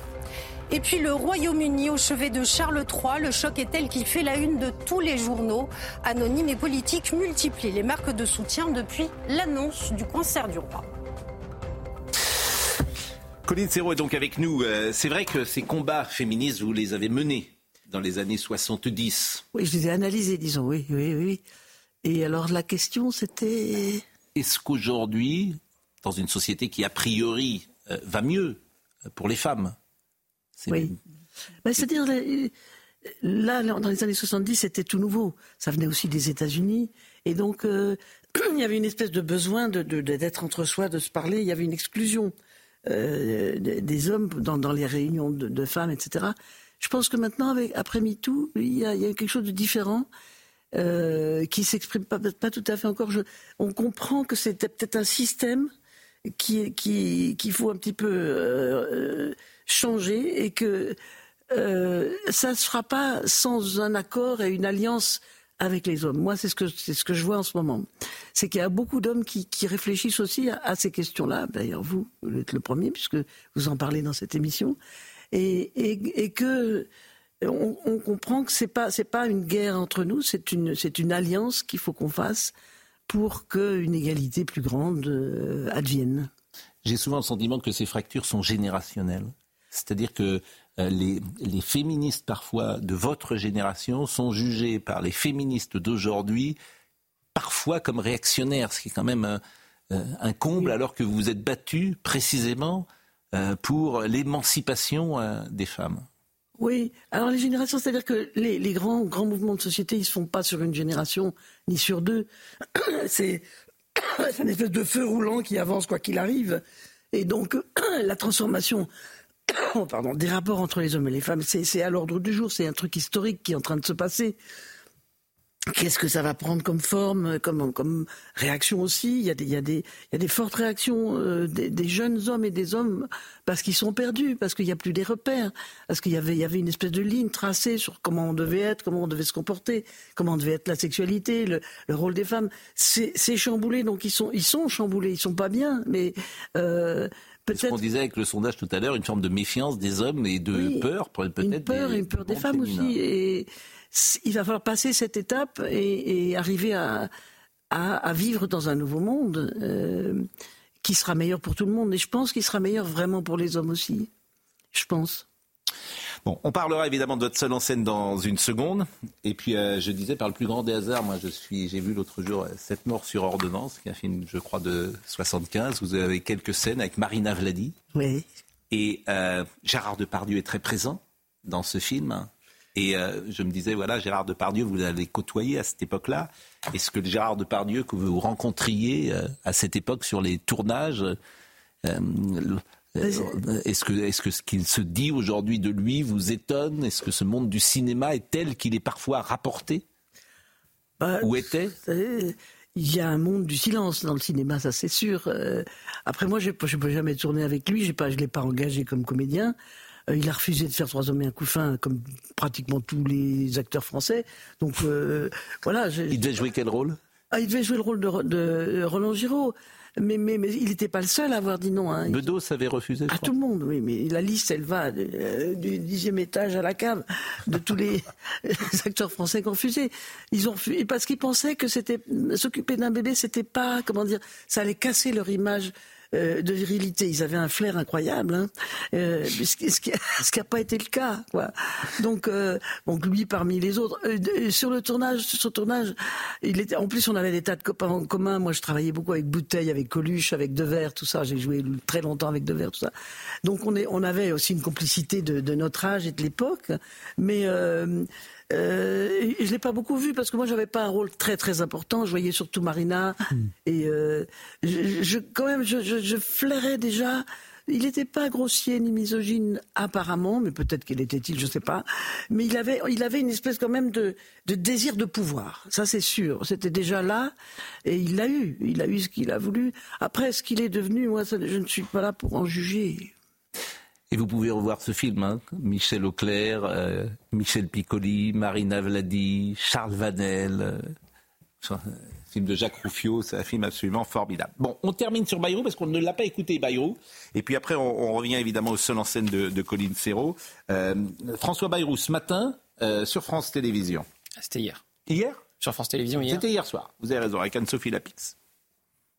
Je pense qu'il y a un très grand trouble dans l'éducation nationale, pas depuis euh, ce mois-ci. Mmh. pas seulement depuis l'arrivée d'Amélie euh, Depuis des années, des années. Mmh. Euh, et que c'est un secteur, pour moi, vous savez à quel point j'y crois, à quel point je, je donnerais pour, pour que on retrouve le, le moral, l'équilibre, la, l'envie d'enseigner sans trouble dans notre pays et la réussite de l'enseignement. le gouvernement n'est pas formé. Vous l'écartez pas en tout cas. Euh, mais je n'écarte jamais rien. Le, le principe, pour moi, hum. euh, précisément parce que vous êtes engagé, hum. c'est de ne jamais rien écarter. Bon, Gauthier Lebret, c'est aujourd'hui alors, je suis très méfiant avec cela parce qu'on nous dit que c'est aujourd'hui depuis euh, plusieurs jours. Mais là, effectivement, ça se cristallise. Le discours de politique générale a été euh, fait euh, la semaine dernière. Au bout d'un moment, il faut nommer des ministres du logement, des ministres du budget. donc, il est temps, effectivement, des ministres des Outre-mer. il est temps que ça se, concrétise, Et donc, il y a une fenêtre de tir pour, si c'est le choix qui est fait, exfiltrer Amélie Oudéa-Castéra. Elle n'est même plus en difficulté. Là, c'est au-delà. Dévitalisée. Oui, surtout qu'elle est très fragilisée par la démission du recteur de Paris, qui est ah un bouleversement. Une démission de recteur, ça arrive jamais dans l'éducation nationale. Ouais. Bon, brûle d'impatience. Et, sur les starting blocks. Hein. et François Bayrou a dit qu'il voudrait être le Joe Biden français. Oui. Il aura 76 ans en 2027. moi, je me souviens, parce que je suis le plus vieux autour de cette table, qu'il y a 30 ans, il était ministre de l'Éducation. Il y a 30 ans? Ben oui, il y a 30 ans, Jérémy. 93-97. On est en 2024, ça fait 31 ans. Et d'ailleurs, il n'a laissé aucun souvenir, si ce n'est qu'il a duré 4 ans. Ah, ce qui est un record. Il avait forgé un slogan. Parce que euh, pas de vague, ne rien faire, 4 ans au pouvoir. Castera vraiment a fait le contraire de ce qu'il fallait faire. Il fallait se taire. Mm. Et puis parler le langage des profs, donner le pouvoir aux syndicats. Il est dès l'heure. disons que Gabriel Attal a fait des choses, il n'a pas fait les erreurs de communication de la 4 ans, 4 ans, vous vous souvenez pas. Niveau Et il n'a rien fait. Mm vous, avez souvenir d'une seule réforme il, avait, inventé le slogan collège unique, collège unique avant de, avant de reculer sous la pression des syndicats euh, pour, ne pas faire de vagues. Un slogan. Manifestement, il ne vous a pas convaincu. Bah, non, mais l'éducation nationale va de mieux en mieux depuis 30 ans. Oui, bah, il n'y a aucun doute. On parlera justement de la place de la culture aussi avec Rachida Dati, qui en a parlé ce matin, la place de la ah. culture dans l'éducation nationale, la place des grands textes, la place, je le dis à... Alors, vous connaissez peut-être Gauthier Lebret. Il se trouve que Gauthier Lebret a une culture de vieux, ce qui est très rare. Il a 28 ans, mais il, il s'est à peu près placé euh, sur la frise, euh, Molière, Shakespeare. Bon. Et, et, bon. Mais euh, lorsque Gabriel Attal a été nommé, euh, je crois avoir dit aux âmes bien nées, la valeur n'attend pas le nombre des années. Bon, tous les petits élèves, évidemment, de ma génération savaient ça. Bien tous, tous, tous, tous. Rome, l'unique objet bon. de mon ressentiment. Tous. Bon. Aujourd'hui, il n'y a pas un gosse qui le sait. Pas un. Vous entendez bien? Pas un. Ils sont pas plus bêtes que nous. Non. Une question, euh, vraiment, alors ils sont pas plus bêtes que La nous. première fois que vous avez retenu mon prénom, quand j'étais euh, assistant dans les locaux de CNews. Vous vous souvenez ou pas? Non, pourquoi? Vous disiez tout. Quand vous connaissez pas un prénom, vous dites ami. Oui, bah c'est pas Et un jour, vous m'avez dit ami, et j'ai dit moi, ami, rayez cela de vos papiers, j'ai fait jusqu'ici profession Oui. de lettres, mais après ce qu'en vous je viens de voir paraître, je vous déclare honnête que je ne le suis plus, et ne venu le place en des cœurs corrompus. Je vous vois accabler un homme de caresse et témoigner pour lui les dernières tendresses, etc. etc. Bon, il a une culture de vieux. Donc c'est très, bon, c'est très très rare. Bon, évidemment, c'est donner quand même les indications pour le, le public. Ah bah, c'est la première scène, scène 1 du misanthrope de Molière. du misanthrope. Euh, le cauchemar de Bayrou. Et, euh, écoutons quand même, parce qu'on on a parlé de la justice, effectivement, de la lenteur de la justice, et puis des affaires peut-être picrocolines. Euh, écoutons ce qu'a dit euh, François Bayrou sur le cauchemar qu'il a vécu. Pour moi, évidemment, c'est euh, un cauchemar de cette année euh, qui, vient de s'achever par une décision sans contestation du tribunal. Je pense au gâchis financier, qui est très important, euh, et je pense au gâchis humain. Et, de tout cela, évidemment, euh, la décision du tribunal donne une lecture qui est euh, une, négation d'accusations qui durent depuis des années et des années. Je ne suis pas là pour réfléchir à de l'avenir politique ou à de la politique. C'est après une épreuve de cette ampleur et de cette dimension, de cette longueur dans le temps, euh, c'est pas la politique qui est le plus important. Je sais très bien depuis le début que jamais je n'ai euh, euh, commis ce dont on nous accusait. Bon, Le gâchis humain, c'est évidemment parce qu'il Bah, pensait à Marielle de Sarnez, Marielle de Sarnez, c'est qui était ministre des Affaires européennes et qui a démissionné au même- en même temps que lui et qui est décédé depuis. C'est pour ça qu'il est ému, c'est parce que pour lui, cette affaire, c'est d'abord un drame personnel. C'est la, c'est la perte. C'est-à-dire que cette affaire, pour lui et pour les gens du Modem, ont précipité la fin de Marielle de Sarnez. Il a dit hier, elle en est morte. Voilà, elle en est morte. Voilà. Donc c'était, c'était- on peut ricaner de ça, mais euh, il est Non, vraiment sincère. ne- voilà, Pardon. je- je- Non, mais je- je- j'entends bien, c'est facile, mais euh, il est vraiment sincère dans, cette, euh, dans cette intervention. Il faut vraiment l'entendre. Le ministère de la Culture, Madame Dati, qui a été nommée, elle était ce matin euh, euh, avec euh, Sonia Mabrouk, avec Sonia, Sonia Mabrouk sur Europe 1 et sur CNews. Quel est, selon vous, depuis que vous êtes dans ce métier, le ministre ou la ministre de la Culture qui aura été le plus marquant et qui aura le plus fait de choses pour la culture en France? C'est-à-dire que nous, de- depuis le début de, euh, enfin depuis une conscience, euh, disons, euh, politique, euh, on les a vus passer comme comme comme les vaches dans un pré, les trains. Vous voyez, c'est il y en a tellement, il y en a eu tellement, et il reste tellement peu de temps qu'on on, sait- on sait plus trop. euh, ce qu'ils ont fait, ce qu'ils n'ont pas fait. Je- J'entends votre question. Vous vous pensez que je vais penser à Jacques Lang et tout ça. Il a fait deux trois bricoles, pas mal. Mais euh, je ne peux pas dire que je suis une, une- une- comment dire une fan des ministres de la culture. J'aimais bien Françoise Nissen qui s'est un peu cassé les dents. J'aimais même beaucoup comme personne et puis comme éditrice euh, qui s'est cassé les dents sur une espèce de, de, de- euh, de- Bah, Dans la machine, dans la machine à, laver. éditrice de, De- de- Actes Sud. Sud, un Et- éditeur très haut de gamme. euh, Oui, disons-le. Oui. Donc voilà, elle, des- je pense qu'elle va- elle avait vraiment un projet, bon, euh, mais elle n'était pas. euh, bon voilà, c'est une machine à laver. Hein, Mais vous-même, par exemple, si vous étiez par exemple ministre euh, de la Culture demain, quelle est la première euh, ou les deux ou trois premières propositions ou décisions que vous prendriez? Euh, déjà, je, je sais pas, je suis, je, je suis pas candidate. hein. Non, j'entends bien, mais, mais, mais ce qui m'intéresse, c'est ce qui m'intéresse, c'est l'avis de quelqu'un qui baigne dans la culture, Oui, et puis je suis à qui des manifestement. Beaux-Arts aussi. euh, Donc euh, à l'Académie des Beaux-Arts, on en parle beaucoup de ça. Donc, quelles, quelles sont les mesures euh, idéales qui pourraient changer les choses? Bon, il y, a, il y a cette histoire de passe culture, par exemple, qui, est- qui, qui- est une chose très très bien, mais finalement, les gens n'achètent que des mangas. Donc il aurait fallu peut-être faire en sorte que ce passe culture soit, euh, aménagé de manière à ce qu'il y ait des tranches de choses qu'on soit obligé de faire, par exemple. Ça, c'est sur le passe culture. Je pense qu'aussi sur le financement euh, des établissements publics, le théâtre, etc., il faudrait quand même beaucoup plus de biodiversité. Il y a quand même une espèce de, de, de- de- d'entre-soi euh, qui fait rayonner la culture, euh, qui essaye enfin de faire rayonner la culture jusqu'aux confins du 5e arrondissement, tout de même. Et donc, euh, je pense que là aussi, il y a beaucoup de choses à Ah, vous faire. êtes sur la ligne de Rachida Dati. Parce qu'elle veut ouvrir, bah, écoutez, elle veut ouvrir euh, la culture euh, populaire. Alors, elle était ce matin euh, donc avec Sonia. Je vous propose d'écouter ce qu'elle a dit sur le wokisme, parce que ça me paraît extrêmement important, et sur les nouveaux censeurs. Rachida Dati, c'était ce matin. Je suis très sensible et c'est un combat, la lutte contre les discriminations. Mais je ne suis pas euh, pour la, censure. Et je trouve qu'aujourd'hui, le wokisme est devenu euh, une politique de censure. Et donc là-dessus, moi je serais très claire. D'ailleurs, euh, j'ai réuni les directeurs généraux du ministère.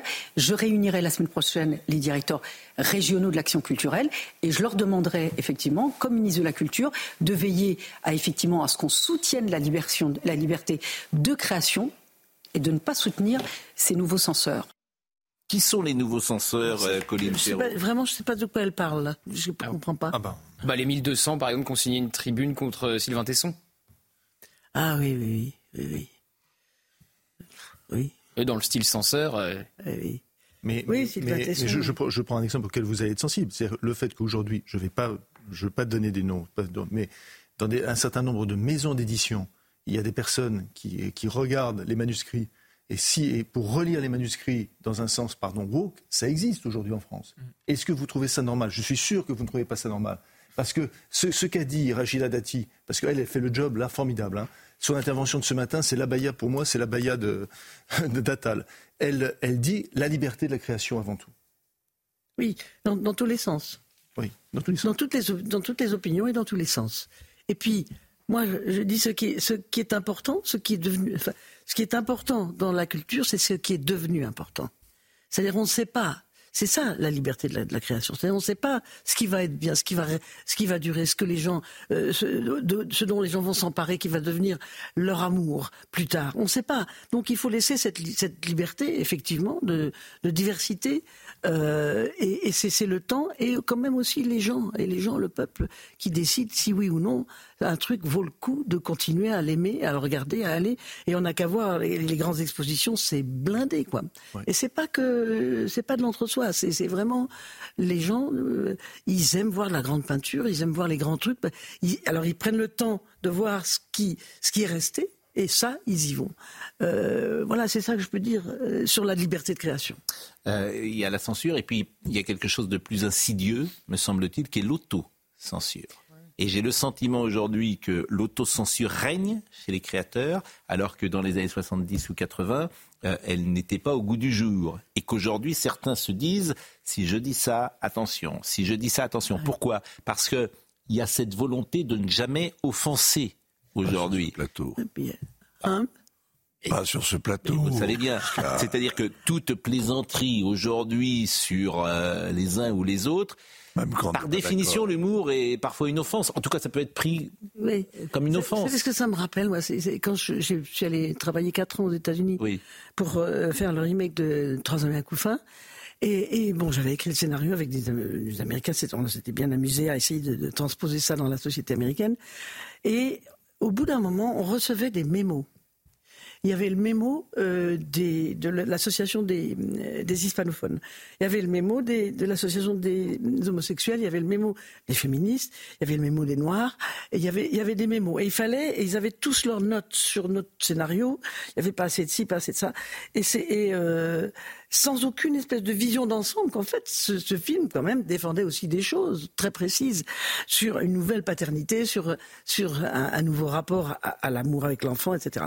Et, c'est arrivé 10 ans, 15 ans après ici. La, technique des mémos. Alors, euh, en même temps, vous savez bien comme moi qu'il faut aussi qu'on défende certaines minorités parce que parce qu'elles doivent s'exprimer, parce que bah, elles ont été aussi un peu, elles, ont eu du mal à, s'exprimer. Mais c'est vrai que euh, ça entrave une partie de la liberté et, l'autocensure. Alors là, l'autocensure, elle est, elle est vaste en ce moment, oui. dans tous les sens, je dirais dans tous les sens, parce que il y a des, euh, la société se polarise en, plusieurs euh, blocs. C'est dangereux aussi, ça. Hein, ça c'est une espèce de pré-guerre civile euh, idéologique qui qui est difficile. Et, et je pense que nous, on doit être c'est ce que je dis aussi dans mon spectacle, euh, quand je parle de, la chauve-souris que j'ai montée avec des danseurs hip-hop, et puis où je, voyais ce parterre de gens euh, qui payent la place 250 euros, et puis les autres qui le payent beaucoup moins cher, ils n'ont pas les mêmes réactions quand ils ont arrivé, tout ce groupe de blacks qui tournaient. mais en même temps, ce groupe en bas qui a payé cher, il est cultivé, il est intelligent, il a vu plein de trucs. Et quand ils ont vu que c'était si beau, ils, ils ont adoré, ils se sont levés, ils ont applaudi. Donc on a fait la réunion entre les deux publics. On peut faire la réunion entre les deux. Nous, c'est notre rôle, les artistes, de, de, réunir et non pas de diviser. Voilà, c'est. Convenez que cette parole. C'est ce que je ferais si j'étais ministre de la Culture, ce que je ne veux pas du oui, tout. Mais convenez que cette parole d'intelligence, de culture et de nuance que vous avez sur ce plateau, elle n'est pas si fréquente parfois dans votre milieu culturel où les oukases sont parfois prononcées, euh, où la division est entre les bons artistes et les mauvais artistes. Convenez qu'il y a une forme d'intolérance qui est même très surprenante dans un milieu qui devrait au contraire s'ouvrir. Ceux qui sont parfois au contact, euh, notamment du théâtre public, rapportent euh, des, des, des, comportements qui euh, sont effrayants, disons-le. Oui, oui, oui, mais dans mon spectacle, j'ai une scène là-dessus euh, qui est assez saignante. Ce que vous dites, ça me rappelle. Le spectacle, c'est seul en scène, hein, je le dis. Allez voir, vraiment. ça sera encore au théâtre Michel. Hein, là, oui, le théâtre Michel, c'est les lundis à 20h. Voilà, le lundi, c'est à 20h. quand je dis que les fractures sont générationnelles, effectivement, vous venez d'un monde différent. Oui d'un monde de, où la culture déjà était sans doute plus importante, où la nuance, où la bienveillance pouvait exister, etc. Et je, je, suis effrayé parfois de voir des jeunes gens de 25 ans qui n'ont pas fait grand-chose, qui n'ont pas la racine carrée de votre parcours euh, et ni de votre talent. C'est gentil, merci. Ben, non, mais c'est et, ni de votre succès. Nous expliquer euh, ce qu'on doit aimer, comment on doit aimer, avec qui on doit l'aimer. Mais je pense qu'aussi là, il faut qu'on arrête avec des histoires de génération. Euh, moi, je, suis assez seule dans mon, dans mon, dans mon genre, dans, dans, ce cinéma français, mais mais euh, il y a aussi des gens bien. Euh, c'est-à-dire que c'est vrai que je viens d'un milieu où il y avait tellement, tellement de culture, tellement de, on analysait la complexité des choses que, mais je me sens quand même proche de, de la génération qui vient, et, et c'est aussi pour ça que j'ai envie de leur parler. Euh, dans, mon spectacle et, surtout d'abord de les faire rire parce que c'est à partir du rire vous faites entrer tout. C'est ce que savait Molière. Euh, c'est une kalachnikov le rire. Et donc à partir de là vous pouvez euh, c'est vrai. C'est une convaincre. C'est vrai. Alors il y a la fameuse scène de la crise de Maria Pacôme Hein, avec ses enfants qui sont pas contents de voir la mère s'émanciper. Bon, c'est une... vous riez parce que vous la rejouez hein, d'ailleurs sur scène. je la joue sur scène parce que y a une scène. Euh, et c'est drôle parce que les gens ils la connaissent presque par cœur, mais ils rient. Ils rient encore. Et comment était Maria Pacôme dans la oh, vraie vie, si j'ose dire? Alors Maria, ce qu'il y a, c'est que son amour, c'était le théâtre. Elle aimait vraiment le. Vous savez, c'est cette génération où le cinéma, on faisait du cinéma un peu pour euh, faire mm. du fric, un petit peu pour arrondir les fins de mois, mais c'était pas son truc, le cinéma. C'était vraiment une femme de, de, de théâtre incroyable. Elle savait improviser. Elle, dans toutes les situations, elle se, elle se retournait. Elle, elle, tenait tête à Jean Le Poulain, ce qui était quand même pas de la tarte. Et, euh, et, et quand elle a joué là, dans le Noir te va si bien, ouais, fameuse pièce de théâtre qui a fait le bonheur de théâtre ce soir. Et c'était quelqu'un en fait, d'inquiet, de gentil, de pas du tout m'as-tu vu? Elle était, elle était, c'est une merveille cette femme. C'est quelle année la crise? Ah, je sais plus. 90, 91. Je sais quand j'étais enceinte de mes qui n'était encore pas une euh, star euh, à, l'époque. Euh, la crise, c'est 92. Ah oui. Vous vous rendez compte? C'est un film qui a 32 ans. Oui. Avec Lindon. Et Vincent, il avait jamais, enfin, il n'avait pas fait de trucs importants, ni, ni Il avait fait un sautet. Oui. oui, c'était pas mal quand même ça. Et puis c'était il est formidable dedans. Oui, et puis toujours formidable. et puis il y avait il y avait plein de jeunes acteurs. Michel Larocque, premier film, etc. Bon, là, vous, le dernier film, c'est Saint-Jacques euh, non? Le euh, dernier, Non, j'ai fait, euh, non, j'ai fait d'autres films.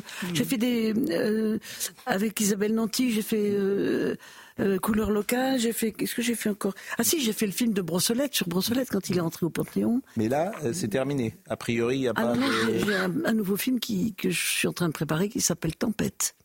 Avec qui? C'est pas encore. euh, J'écris pas pour des acteurs. J'écris pour des rôles, puis après on voit. Ah oui C'est extrêmement rare. Ah non, jamais j'écris pour. Rare, parce que ça ne se fait plus aujourd'hui. Oui, oui. C'est que d'abord, non, c'est d'abord une écriture, un rôle, Hmm. un, texte, un texte.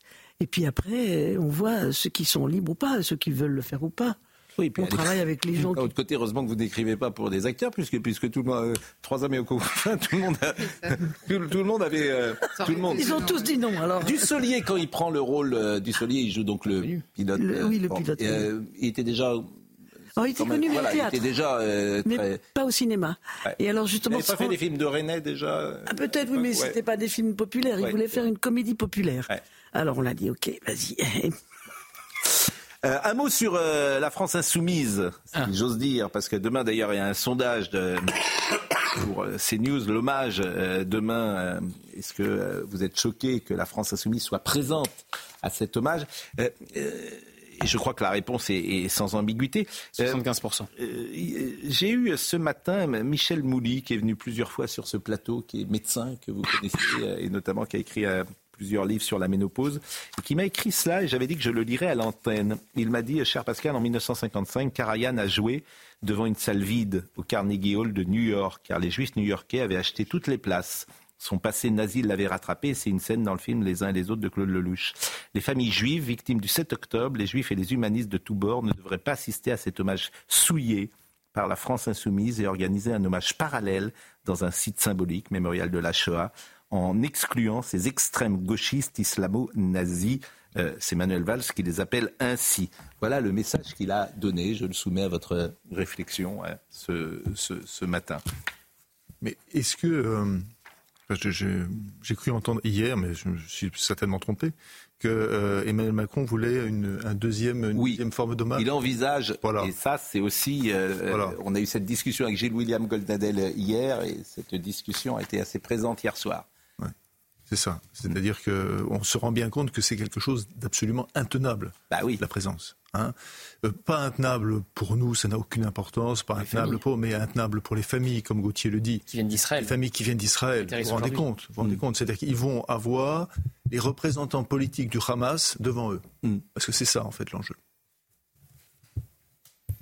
Mais c'est.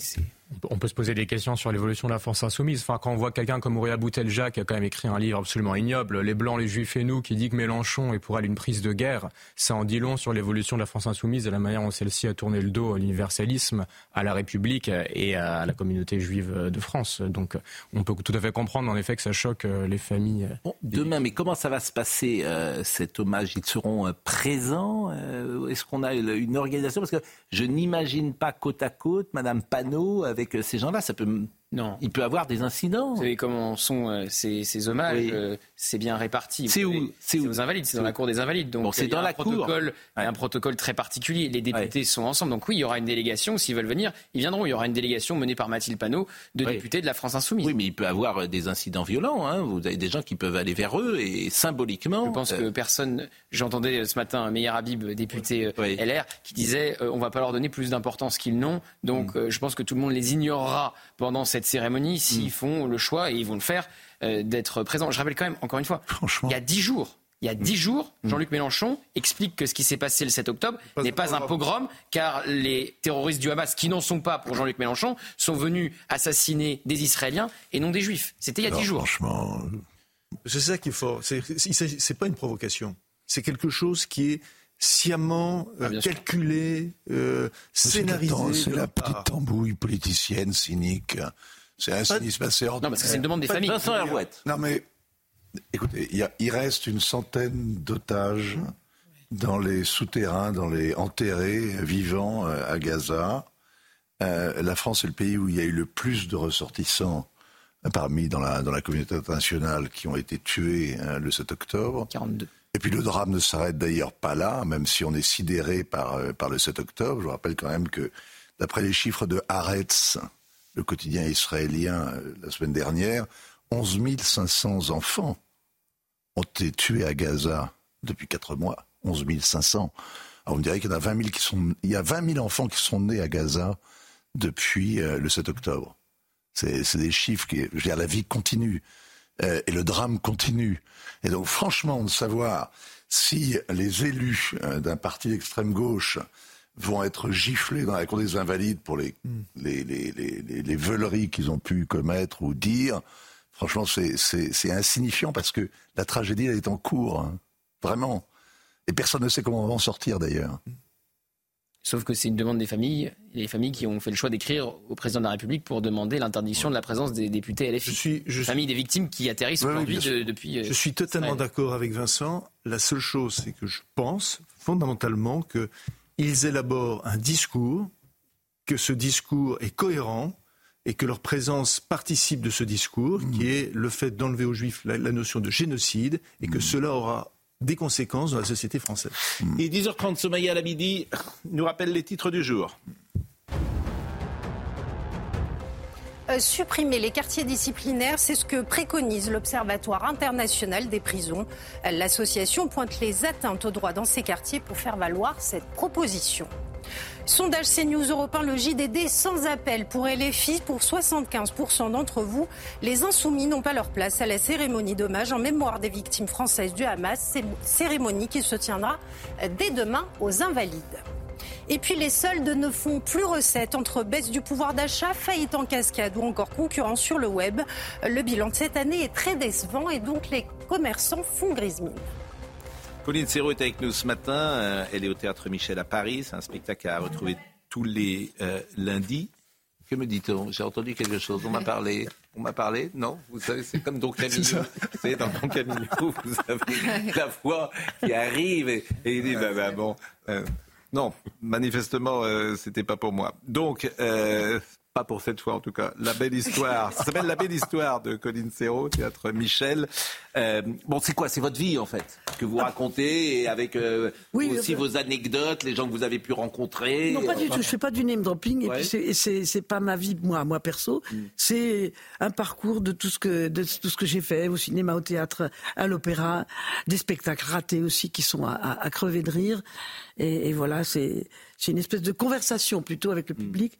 Euh, que j'improvise aussi. Je change souvent. Euh, il y a une espèce de colonne vertébrale, mais je, change suivant comment je sens les gens. Et, c'est euh, voilà, ça dure une heure et demie. Il y a des vidéos, il y a, des extraits de scène, il y a des que je lis, y a des et, puis la fin, il y a deux morceaux de bravoure à la fin qui partent en civière tellement ils rient. Et c'est vrai que vous avez fait des choses très différentes oui. opéra, euh, seul en scène, film. Et, c'est pas si fréquent euh, d'avoir une activité euh, comme cela aussi diverse. J'y peux rien, hein, ça. Je j'avais cette espèce de, suractivité. J'étais peut-être un peu malade là sur ce plan-là, mm. et je me levais le matin et je m'embêtais si je faisais pas si je faisais pas de la création, quelle qu'elle soit. Donc euh, c'est comme un, peintre, on peut faire de l'aquarelle, on peut faire de la peinture à l'huile, on peut faire de la sculpture, et, tous les, toutes ces choses-là euh, me plaisaient, me faisaient envie. Cinéma, théâtre, opéra, et même, peinture, photo. Euh, j'ai une exposition dans une galerie aussi, la galerie cinéma, et de mes photos et, dessins. Et voilà, j'ai été faite comme ça. Vous serez au César cette année Vous irez au César, non pas comme nommé, mais comme. Je ne vais pas dans ces trucs-là. Non? bah vous, mais vous, vous votez quand même? Euh, C'est-à-dire voter. Est-ce que vous avez voté pour le meilleur film de l'année? Non, parce que je pense que euh, j'aime pas faire fabriquer des perdants. Je trouve que tout le cinéma est important, intéressant. Tous les films. Hmm. J'ai jamais. Ah, tous les films ne sont pas intéressants. Non, mais ça, c'est vous qui le dites. Vous avez, c'est votre position. Mais moi, je suis dans, je suis avec mes copains. Je sais ce que c'est que de faire un film. C'est difficile. Tout ça. Qui suis-je pour les juger? Donc, euh, et puis en plus, moi, ce côté, la caméra qui, qui, qui, prend les trois gars là qui sont nommés, puis il y en a un qui perd. Alors, euh, alors la caméra est dessus, le pauvre. Moi, j'aime pas la fabrique des perdants. Moi, j'aime quand on, quand on fabrique euh, des gagnants et qu'on est tous ensemble à dire, bah, le cinéma c'est bien. Allez-y, allez-y c'est important. Aller dans les salles, on est heureux. Pour fabriquer des gagnants, euh, en général, il y a des perdants. alors, alors, non, mais en même temps, non mais, non mais, en même temps, c'est un éclairage, c'est de soi. des gens qui, euh, parce que vous dites, euh, qui suis-je pour juger, et en même temps vous allez être d'accord avec moi que le public est forcément quelqu'un pour juger, puisque c'est lui qui met. Mais c'est lui le public, mais c'est pas lui qui vote.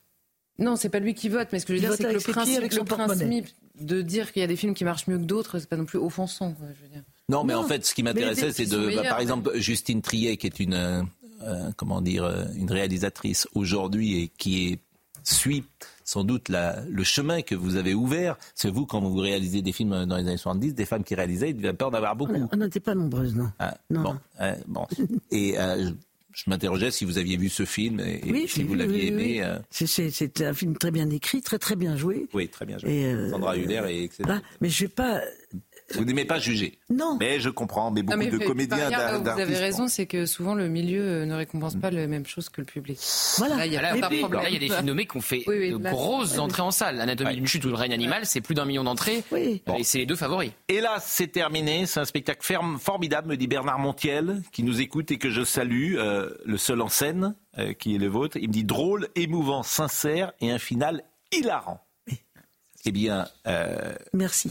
Bah, euh, malheureusement, j'ai pas vu ce film-là, puisque ce film-là, ce euh, spectacle-là, parce qu'il est à 20h et je suis à l'antenne. Nous sommes à l'antenne à 20h. Mais je vous promets. Pour y faire euh, un effort. Il est- vous, vous savez que c'est un merveilleux comédien. Parce qu'en fait, c'est un petit théâtre, parfois, notre émission. Bah, évidemment. Il y a une part de, de- de comédie, de spectacle, de jeu, de rôle. Et ce monsieur-là, vous, vous le dis- vous- vous le distribueriez dans, dans quel rôle. Hein, il, serait qui? Il, serait, il serait qui dans le théâtre euh, Un classique? avocat un peu retors, Ah, mais drôle. Oui. Un très bon, un très bon, un très bon. Ouais.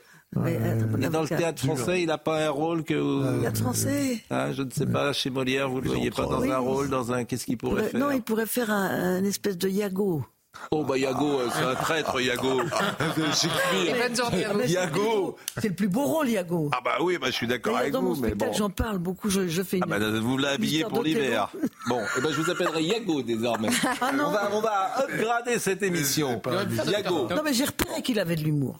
Ah bah, euh, vous savez qu'autrement, on n'entre pas dans ce plateau si on n'a pas d'humour. Ah. Mais Ah oui. malheureusement, tout le monde n'est pas sensible à notre humour. C'est ça, je remarque parfois, les gens ne perçoivent pas ce, ce second degré qui peut nous animer de temps en temps. En tout cas, merci parce que c'est un bonheur vraiment de vous avoir. Merci Pascal. Vraiment, c'est un, un bonheur de vous avoir. Je suis persuadé que les téléspectateurs auront aimé ce, ce moment avec vous qu'on aimerait prolonger. Mais Jean-Marc Morandini nous attend, Jérémy Guilleux était à la réalisation, Jean-François Couvelard était à la vision, merci à Hugo Trindade, Marine Lançon, Florian Doré, toutes les émissions sont retrouvées sur cnews.fr. Rendez-vous ce soir.